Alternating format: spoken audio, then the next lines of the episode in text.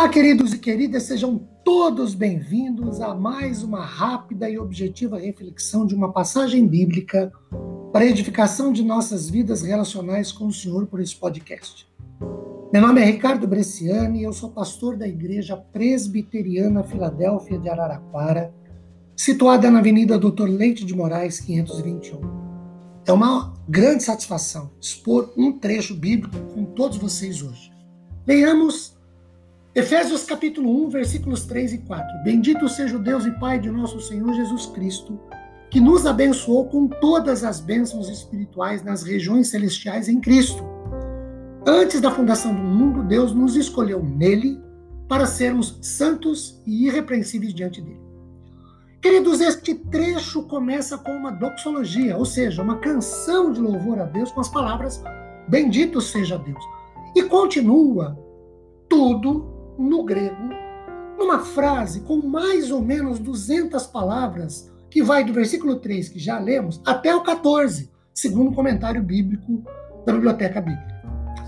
Para nossa exposição, nós destacaremos duas coisas importantes desses versículos 3 e 4 já lidos.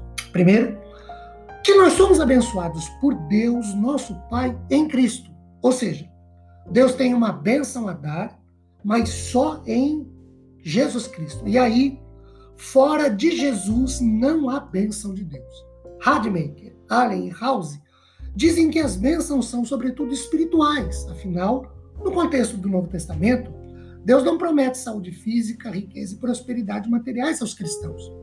Calvino se posiciona sobre esse assunto, nos abençoou, aqui em Efésios 1,3, dizendo que Deus nos enriqueceu com toda a bênção e graça. Outro fato importante é a frase todas as bênçãos espirituais. Significa, primeiro, todas as bênçãos possíveis para o tempo e a eternidade que o Espírito tem que outorgar e também que nada de bom, de graça divina, nos falta, porque são todas as bênçãos. Segundo,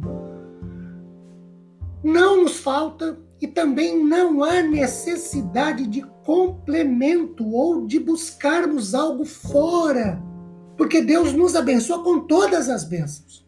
E terceiro, quanto a bênçãos espirituais, significa não corporais ou não carnais, não materiais. Queridos, quando Paulo usa a expressão nos lugares celestiais, só aparece aqui em Efésios e cinco vezes, Sugere que o cristão, vivendo em qualquer lugar do mundo, já está, neste exato momento, num sentido espiritual, assentado com Cristo nas esferas e reinos nos céus, o que indica, como diz Moody, que ainda não nos encontramos no céu, mas nossa vocação é celeste. Segundo Calvino, a frase lugares celestiais indica a superioridade dessa graça que recebemos por meio de Cristo. A felicidade que ela concede não está neste mundo, mas no céu e na ira vindoura. A segunda coisa que eu quero destacar é a frase fomos escolhidos ou eleitos em Cristo antes da fundação do mundo, ou ainda antes de nós nascermos. Um exemplo de como Deus age, independente de, das coisas que acontecem conosco, de quem nós somos, está em Romanos 9:11. E ainda não eram os gêmeos nascidos, nem tinham praticado bem ou mal para que o propósito de Deus quanto à eleição prevalecesse, não por obras, mas por aquele que chama. Mude destaca aqui no grego a frase Deus nos escolheu, significa que foi Deus mesmo quem nos escolheu e nos escolheu para Ele mesmo. Nas Escrituras, queridos, nunca se apresenta a doutrina da eleição como algo que devemos temer, mas sempre como algo pelo qual os crentes devem se regozijar, se alegrar. O objetivo dessa nossa escolha de Deus em Cristo, Paulo diz que Deus nos escolheu para sermos santos e irrepreensíveis. Santos na Bíblia não é quem não erra, quem não falha, mas é quem é separado por Deus. Não é que nós fomos sagrados e inocentes para começar e por essa razão Deus gostou de nós e nos escolheu. Não, longe disso. Deus nos escolheu quando não tínhamos justiça nenhuma para oferecer.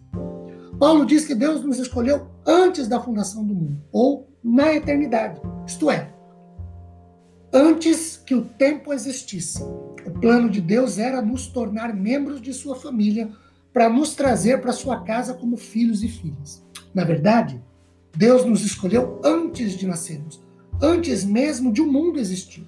Deus nos escolheu pecadores que somos, porque nos amou primeiro. 1 João 4,19, nós o amamos porque ele amou primeiro. Ele nos amou primeiro. A fim de nos tornar justos em Cristo, somos justos em Cristo. Toda a bênção espiritual repousa sobre Cristo e o seu mérito salvífico. Deus teve um plano de salvação desde a eternidade, e este plano é cumprido em e por meio de Cristo.